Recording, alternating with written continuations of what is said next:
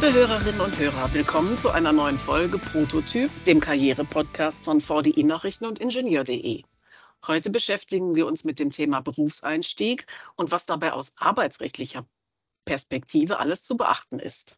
Dafür habe ich eine Expertin eingeladen, die Leserinnen und Leser der VDI-Nachrichten bereits gut kennen. Claudia Knut ist bei uns. Sie schreibt regelmäßig die Kolumne Arbeitsrecht im Blick für die VDI-Nachrichten.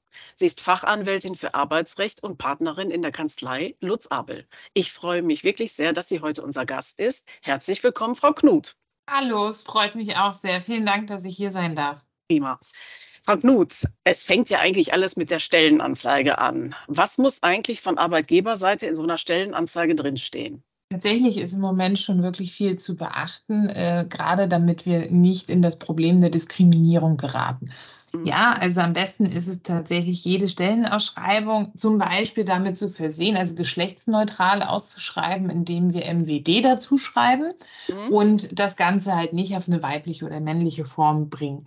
Wichtig ist aber auch, was wir immer wieder häufig lesen, dass man ähm, Mitarbeiter für ein junges, dynamisches Team sucht oder einen jungen, dynamischen Mitarbeiter sucht. Ja. Ähm, oder jemand, der am besten auch äh, ganz, das wirkt ganz unscheinbar, ja, gerade von der Uni kommt, frisch von der Uni kommt zu uns.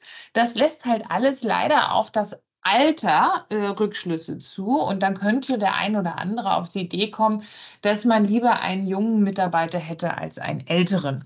Mhm. Und von daher muss man auch da aufpassen, dass man äh, solche Verwendungen bestenfalls unterlässt. Mhm. Das würde auch bedeuten, zum Beispiel, ich habe mich jetzt als Unternehmen verpflichtet, die Frauenquote hochzuhalten. Ich könnte jetzt nicht einfach mich nur an Frauen richten. Das grundsätzlich nicht nur, weil ich die Frauenquote hochhalten muss. Ich kann natürlich unter bestimmten Umständen sagen, bei gleicher Eignung würden wir einer Frau vorziehen, aber dafür müssen die Personen dann auch schon gleich geeignet sein. Ähm, es gibt manchmal besondere Ausnahmen. Zum Beispiel gab es mal einen Autoverkäufer, der hat eine Verkäuferin gesucht, weil er gar keine hatte. Und gesagt hat, ähm, er möchte gerne mal eine weibliche. Da gibt es manchmal Sonderkonstellationen, die genehmigt wurden, aber grundsätzlich ist es, wenn überhaupt, nur erlaubt, wenn ich sage, bei gleicher Eignung würde ich ein Geschlecht bevorzugen. Kann denn jemand Ansprüche stellen, wenn er denkt, er wird da irgendwie falsch behandelt? Ja, tatsächlich, das ist ein großes Risiko für Arbeitgeber. Wenn jemand der Meinung ist, dass zum Beispiel nur ein junger Mitarbeiter gesucht wird und er so ein Indiz in der Stellenanzeige findet, dann kann er sich an das Arbeitsgericht wenden und einen Schadensersatz geltend machen, wenn er sich beworben hat und auch abgelehnt wurde natürlich. Und dann kann er einen Schadensersatz geltend machen. Und das Problem ist, wenn er so ein Indiz in der Stellenanzeige vorbringen kann, dann hat der Arbeitgeber es tatsächlich sehr schwer nachzuweisen, dass er nicht diskriminiert hat. Ja, also dann kann man nicht versuchen, okay, der andere hat aber einen besseren Lebenslauf oder ähnliches. Ähm, es wird tatsächlich dann sehr schwer und häufig wird dann den Mitarbeitern beziehungsweise den Bewerbern, die abgelehnt wurden, ein Schadensersatzanspruch von drei Monatsgehältern zugesprochen. Ui, okay. Gibt es eigentlich einen Zeitraum, äh, bis wann ein Arbeitgeber auf eine Bewerbung antworten muss? Naja, aus Höflichkeit würde ich immer sagen, so schnell wie möglich. Aber tatsächlich aus rechtlicher Sicht ähm, gibt es da dafür grundsätzlich keine äh, Vorgaben. Irgendwann ähm, ab einem ja, hat man so eine Art Verwirkung und dann gilt es wie eine Ablehnung. Ja, das heißt, wenn ich weiß, dass ich hier ein AGG-Thema habe, dann hilft es nicht, wenn ich nicht reagiere. Irgendwann zählt das auch als Ablehnung, spätestens dann, wenn ich jemanden einstelle und dem anderen nicht mhm. Bescheid sage. Ah, ja. Aber dass es eine gesetzliche Vorgabe gibt, innerhalb von einem Monat zu antworten, ähm, das gibt es nicht. Okay, gut. Ähm, so, die Hürde ist genommen, äh, die Bewerbung war erfolgreich, der Termin zum Vorstellungsgespräch steht fest. Kann so ein Vorstellungsgespräch auch online stattfinden? Auch hier für die Vorstellungsgespräche gibt es keine gesetzlichen Vorgaben. Man kann das online machen, man kann das ganz klassisch in, in, in einem Raum machen, wo man äh, sich gegenüber sitzt und miteinander spricht. Ähm, ich weiß damals zu Zeiten von Corona, als ich Vorstellungsgespräche hatte, da haben wir uns einfach einen Kaffee to go genommen mhm. und sind spazieren gegangen an der frischen Luft, weil es ja anders gar nicht so richtig handhabbar war. Ja. Wir aber trotzdem Vorstellungsgespräche machen wollten. Also da ist man tatsächlich total frei. Und ehrlich gesagt kann ich vielen Arbeitgebern da auch nur raten, doch ein wenig lockerer zu werden. Ähm, um einfach auch zu zeigen, dass wir nicht mehr in diesen ganz starren äh, Vorgaben sind, ähm, dass am besten drei oder vier Arbeitgeberteilnehmer auf der einen Seite sitzen und der Bewerber auf der anderen Seite. Mhm. Das ist sicherlich ein sinnvoller Tipp. Ähm, gibt es denn da eine Frist, äh, wann der Arbeitgeber sagen muss, dass jemand den Job bekommt oder nicht? Auch das nicht, nein. Also hier wieder natürlich, wir sollten darüber nachdenken, dass sich beide beieinander bewerben und dementsprechend natürlich auch kurzfristig antworten, aber gesetzliche Fristen dafür gibt es nicht. Mhm. Würde eine mündliche Zusage in dem Fall ähm, verbindlich sein? Also wenn ich gehe aus dem Gespräch raus und der Arbeitgeber sagt schon, Mensch, klasse, ich glaube, wir beide kommen zusammen oder so, äh, gilt das schon dann? Ja, also grundsätzlich kann ich auch mündlich Arbeitsverträge schließen. Ob das dann wirklich so nachweisbar ist, ich müsste ja dann als Arbeitnehmer das Gespräch im Grunde fast wortwörtlich nachweisen können. Und so wie Sie das gerade schon ansprechen, wenn ich dann als Arbeitgeber sage, ach, das kann ich mir wirklich gut vorstellen, dann werde ich sicherlich vor einem Arbeitsgericht auch erklären können, dass ich sage, ja, ich kann mir das gut vorstellen, aber ich konnte mir das bei den weiteren zwei Bewerbern auch sehr gut vorstellen. Okay. Und dementsprechend habe ich mich für jemand anderen entschieden. Das wird in der Nachweisbarkeit Arbeit sehr schwer, aber ja, es gibt mündliche Arbeitsverträge. Und von Arbeitnehmerseite, wenn ich dann sage, ach ja, äh, äh ich würde es machen, ich würde hier anfangen, mündlich jetzt erstmal erst einfach nur, ist das in, in irgendeiner Form verbindlich oder gilt da das Gleiche wie für den Arbeitgeber? Da gilt im Endeffekt das Gleiche für den okay. Arbeitgeber. Zum einen, ich muss nachweisen, ähm, was gesprochen wurde und zum anderen, ich muss mich ja auch über die wichtigsten Vertragsbestandteile schon geeinigt haben. Also wann mhm. fange ich an, wie, mhm. wie viele Stunden arbeite ich und wie wird die Entlohnung sein? Das wird wohl so die wichtigsten Bausteine eines mhm. Arbeitsverhältnisses sein und die müsste ich dann nachweisen, dass ich die besprochen habe. Ah ja, okay. Jetzt bin ich im Vorstellungsgespräch. Was darf der Arbeitgeber mich eigentlich fragen? Der Arbeitgeber darf tatsächlich relativ viel fragen, wenn es so darum um die berufliche Erfahrung geht und äh, was man alles schon gemacht hat, ähm, alles, was den Lebenslauf betrifft. Was wiederum äh, weniger angesprochen werden sollte und nur in Ausnahmefällen möglich ist, ist sowas wie Krankheiten. Ja, das kann man mal machen, wenn man im medizinischen Sektor ist. Man kann auch, wenn man ähm, zum Beispiel in, in prekären Situationen äh, einen Arbeitnehmer sucht, auch mal nach Vorstrafen fragen, ähm, auch Drogentest, aber das sind alles nur ganz, ganz besondere Konstellationen, ähm, die, die nicht äh, standardmäßig ähm, nachgefragt und durchgeführt werden dürfen. Was absolut verboten ist, ist nach so etwas wie Schwangerschaft zu fragen oder Sexualität oder Gewer äh, Gewerkschaftszugehörigkeit. Ne? Mhm. Auch das ist ein Thema, wo der Arbeitnehmer dann auch tatsächlich lügen darf und sagen kann, ähm, ich bin nicht schwanger, auch wenn die Dame dann vielleicht doch schwanger ist. Okay. Haben Sie da ähm, Fälle in der Praxis erlebt? Was, was erlebt man eigentlich so als Rechtsanwältin für Arbeitsrecht vor Gericht? da haben wir tatsächlich schon eine Menge Fälle. Also wir haben es schon gehabt, dass wir Vorstellungsgespräche über Teams hatten, gerade auch während der Corona-Zeit und die Mitarbeiterin hochschwanger am ersten Tag dann zur Arbeit erschienen ist. Mhm. Ähm, das ist sicherlich dann eine Überraschung und auch wenn man vielleicht nicht nach der Schwangerschaft fragen darf und sie auch nicht sagen kann, ist immer die Frage, wie gut das Arbeitsverhältnis dann äh, miteinander startet. Mhm. Ja, ja. Ähm, aber äh, dieses Ghosten, was Sie vorhin auch schon angesprochen haben, erleben wir leider auch sehr viel, dass man eigentlich in ganz guten Gesprächen ist und dann bricht das ab. Ich selber hatte mal ein Vorstellungsgespräch, noch ganz, ganz am Anfang meiner Karriere. Da wurde ich dann auch angeschaut, sogar von einer Dame, gar nicht mal von einem Herrn, sondern mhm. von einer Dame und gesagt, aber wenn Sie jetzt hier anfangen, werden Sie nicht demnächst schwanger. Das ist dann hoffentlich klar. Ja, ich glaube, ich fange hier einfach nicht an. Gedacht, ich habe höflich gelächelt, bin gegangen und habe den Job natürlich nicht angenommen. Ähm, aber ja, äh, ich glaube, da passiert das ein oder andere dann doch mal. Mhm. Muss eigentlich immer ein schriftlicher Arbeitsvertrag vorliegen? Mittlerweile muss man die Frage tatsächlich mit Ja beantworten. Okay. Also ein Arbeitsvertrag kann mündlich geschlossen werden. Das funktioniert arbeitsrechtlich. Allerdings haben wir das Nachweisgesetz, das haben wir eigentlich schon relativ lange, aber mhm. mittlerweile ist es ähm, scharf geschaltet. Das bedeutet, wenn wir es nicht beachten, müssen wir tatsächlich Bußgelder bezahlen. Das ist seit letzten August so. Und mhm. das Nachweisgesetz verlangt, dass ich dem Arbeitgeber die wesentlichen Vertragsbestandteile aufschreibe. Habe ich natürlich zwei Möglichkeiten. Entweder unterschreibe ich einfach den Arbeitsvertrag, also gebe dem Mitarbeiter einen schriftlichen Arbeitsvertrag, ähm, oder ich mache das auf dem elektronischen Wege und dann muss ich ihm aber einen äh, schriftlichen Side-Letter oder wie man es dann nennen will, geben, wo die wichtigsten Sachen nochmal zusammengeschrieben sind. Das betrifft dann sowas wie das Gehalt, äh, die Arbeitszeit, die Urlaubstage, also alles, was wirklich essentiell für das Arbeitsverhältnis ist. Kann ich äh, das Ding auch signieren online, äh, also einfach per E-Mail mhm. zurückschicken oder wie, wie ist das eigentlich geregelt? Ähm, das ist ganz spannend. Ja, der Arbeitnehmer darf das sogar. Es mhm. ist nur wichtig, dass der Arbeitgeber eine handschriftlich unterschriebene Version dieses Side Letters oder dieses Arbeitsvertrages ähm, erstellt. Also er muss seine handschriftliche äh, Unterschrift ähm, drauf machen, aber der Arbeitnehmer muss das nicht. Er kann rein theoretisch auch äh, digital unterschreiben. Ausnahme dabei ist in jedem Fall die Befristung. Das heißt, wenn ich einen Mitarbeiter befristen will, müssen beide unterschreiben, weil man mit der Unterschrift des Mitarbeiters quasi sagen will, lieber Mitarbeiter, denk nochmal darüber nach, du befristest gerade dein Arbeitsverhältnis. Ja, das ist sehr wichtig. Und dann gibt es solche kleinen Ausnahmen zum Teil noch bei anderen Vereinbarungen, wie zum Beispiel dem nachvertraglichen Wettbewerbsverbot. Mhm. Der Arbeitgeber hat mir zugesagt, dass ich die Stelle bekomme. Wie lange darf zwischen Zusage und Zusendung des Arbeitsvertrages eigentlich liegen?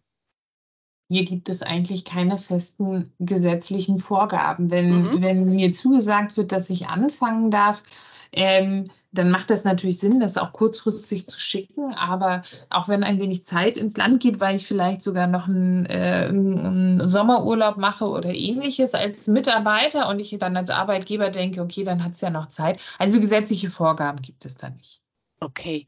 Ähm, wenn ich so eine Situation habe, ich fahre dann erstmal in Urlaub, dann bekomme ich ein ganz tolles anderes Angebot rein und denke mir, ach, ich fange da doch nicht an. Solange ich den Arbeitsvertrag nicht unterschrieben habe, kann ich dann zurücktreten? Ähm, wenn noch nicht unterschrieben wurde, äh, dann kann man grundsätzlich sagen, ich habe jetzt doch was anderes gefunden. Also Arbeitgeber sind schon beraten darin zu sagen, wir machen jetzt den Vertrag Schluss, fertig, äh, damit man sich ein wenig sicherer sein kann. Ähm, man kann mal drüber nachdenken, ob man ähm, getan hat, als würde man den unterschreiben und es quasi nur rausgezögert haben zu sagen, ach, äh, ich habe noch keine Briefmarke gefunden oder ähnliches. Ja, dann könnte man irgendwann über einen Schadensersatz nachdenken. Aber grundsätzlich bin ich erst verpflichtet, wenn ich ihn unterschrieben und zugeschickt habe. Beides muss vorliegen. Die Urlaubszeit geht langsam zu Ende. Nach und nach kehren alle in den Arbeitsalltag zurück. Das fällt vielen schwer. Deshalb hat Delia Gronau vom Mehr als Technik-Team des VDI Wissensforums für euch ein paar nützliche Tipps, wie man den Wiedereinstieg nach dem Urlaub so angenehm wie möglich gestalten kann.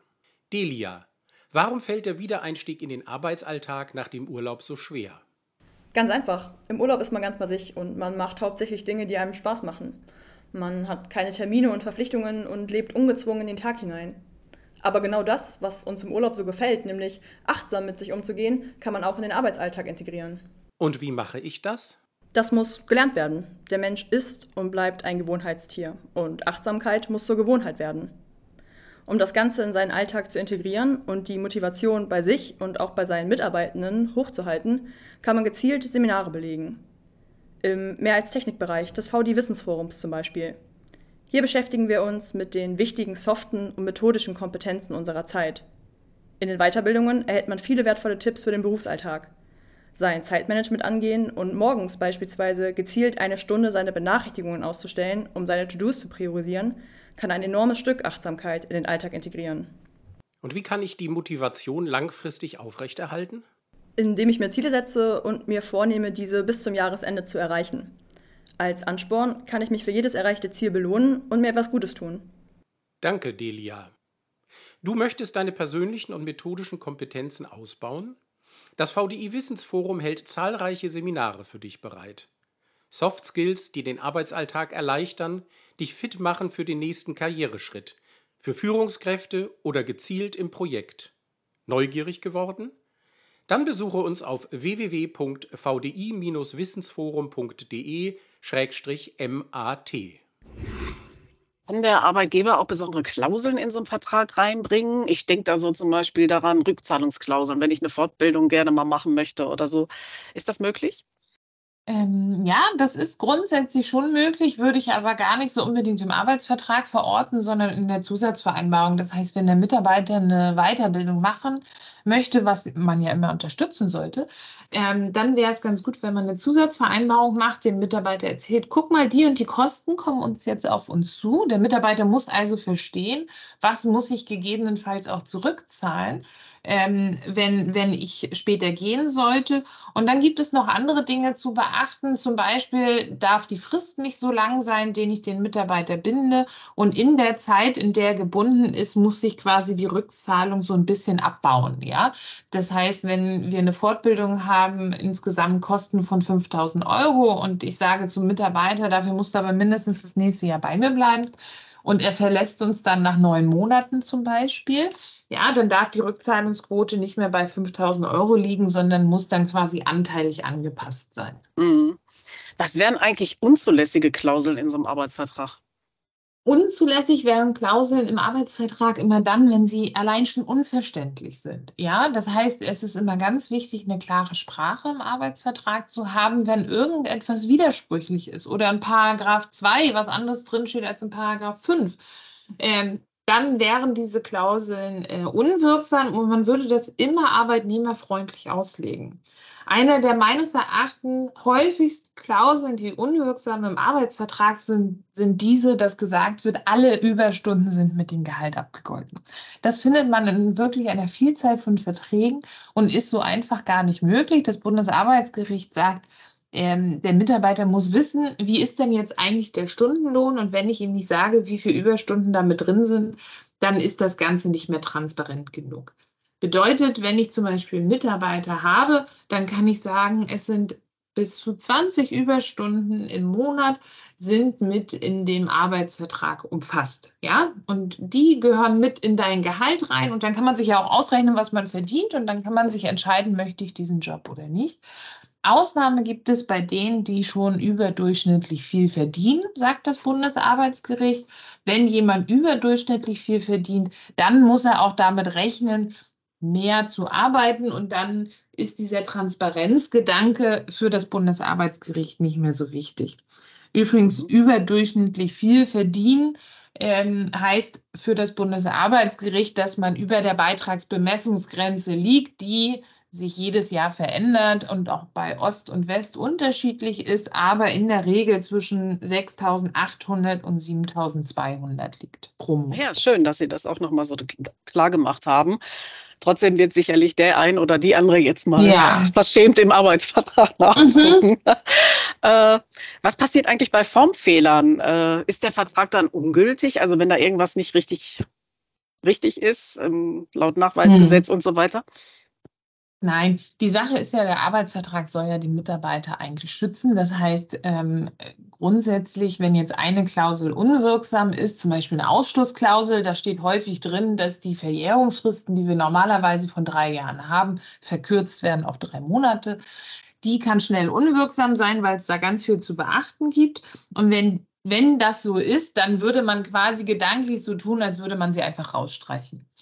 Wenn man zum Beispiel auch eine unwirksame Urlaubsklausel hätte, das ist eher seltener der Fall, ähm, dann würde man auch die rausstreichen. Bedeutet allerdings auch gar nicht, dass der Mitarbeiter dann äh, gar keinen Urlaub hat, sondern zu Not greifen immer gesetzliche Vorschriften. Ja, ja, okay. Äh, kann auch eine Probezeit vereinbart werden, ist ja generell eigentlich so. Und wie lang darf die sein? Das finde ich immer einen, einen ganz lustigen Effekt, diese Probezeit, weil viele Menschen unter einer Probezeit verstehen, dass ich gekündigt werden darf ohne Grund. Das mhm. ist eigentlich gar keine Probezeit. Eine Probezeit bedeutet eigentlich sprachlich nur, dass ich eine Kündigungsfrist, die ich ja häufig im Arbeitsvertrag habe, von zum Beispiel einen Monat, aber ganz häufig auch drei Monate, dass ich die innerhalb der ersten sechs Monate auf zwei Wochen reduzieren darf, wenn ich möchte. Mhm. Der Gesetzgeber okay. sagt, das ist eine Probezeit, wenn du die Kündigungsfrist verkürzt dass ich kündigen darf ohne einen Kündigungsgrund. Das nennt sich Wartezeit und das ist durch Zufall auch sechs Monate lang und deswegen wird das ganz häufig immer so ein bisschen vermixt.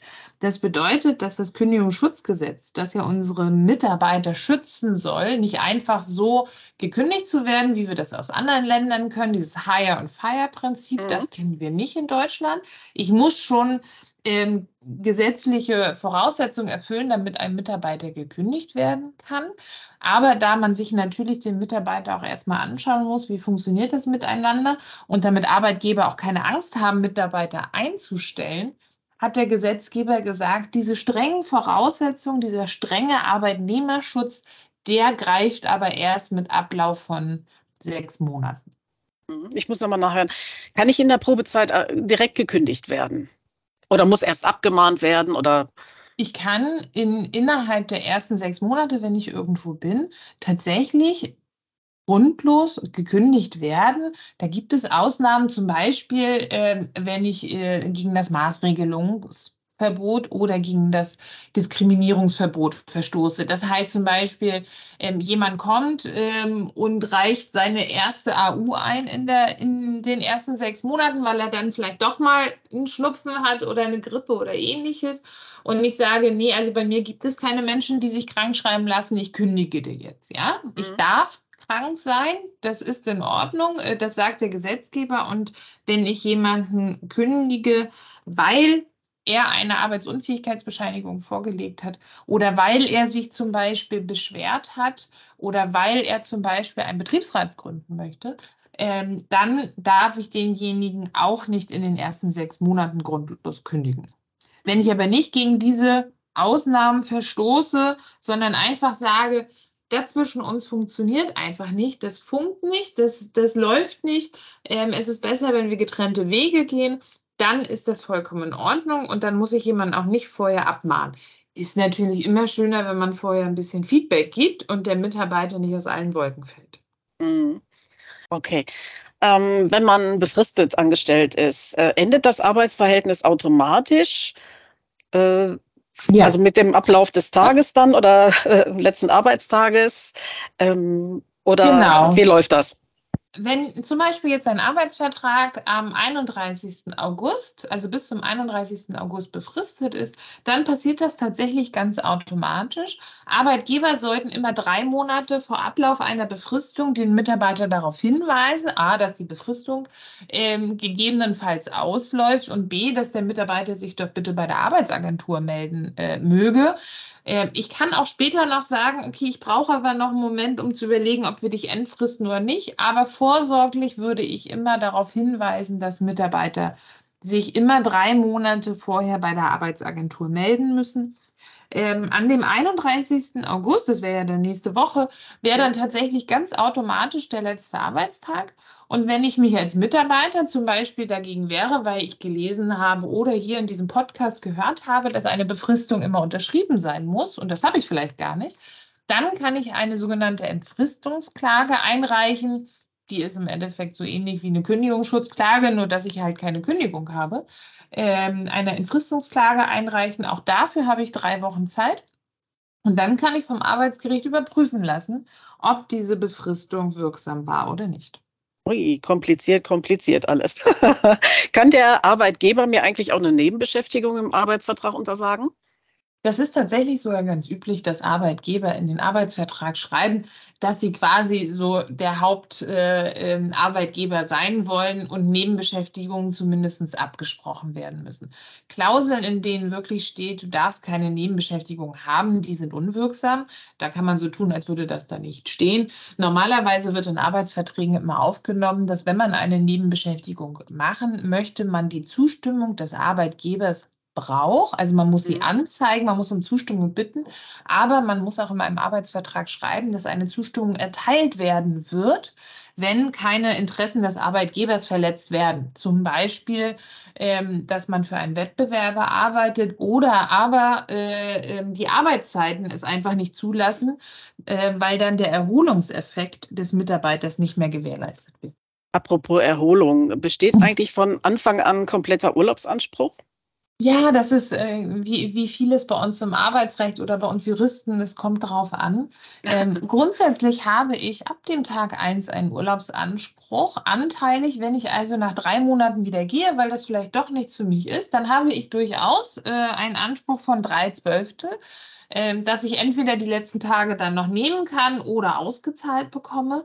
Allerdings habe ich keinen Anspruch gegenüber dem Arbeitgeber, dass ich den Urlaub innerhalb des ersten halbes Jahres auch wirklich nehmen kann. Ja, mhm. das heißt, ähm, dass ich, wenn der Arbeitgeber sagt, ich möchte dich halt wirklich kennenlernen in diesen sechs Monaten, dann kann man durchaus untersagen, dass der Urlaub genommen wird und dann muss ich den Urlaub halt quasi in der zweiten Jahreshälfte ähm, nehmen das sinnvoll ist, einen Mitarbeiter ein halbes Jahr durcharbeiten zu lassen, das kann man sich dann fragen. Aber der Gesetzgeber sagt, der Urlaub entsteht, aber ich habe quasi keinen Anspruch darauf, ihn auch während der Zeit, zumindest im ersten halben Jahr, zu nehmen.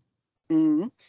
Ich denke mal, das Thema Urlaub, das wird sicherlich auch immer wieder vor Gericht landen. Ähm, was, was haben Sie da so an Skurrilem erlebt? Haben Sie da mal so eine Geschichte für uns, damit wir uns mal vorstellen können, was so beim Arbeitsgericht los ist?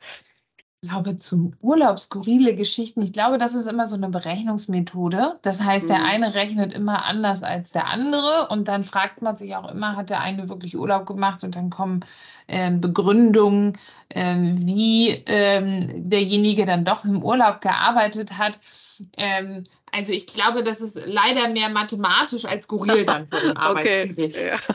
Aber Sie haben bestimmt auch jeden Tag viel Spaß da vom Arbeitsgericht. Das kann ich mir schon vorstellen. Absolut. Ja.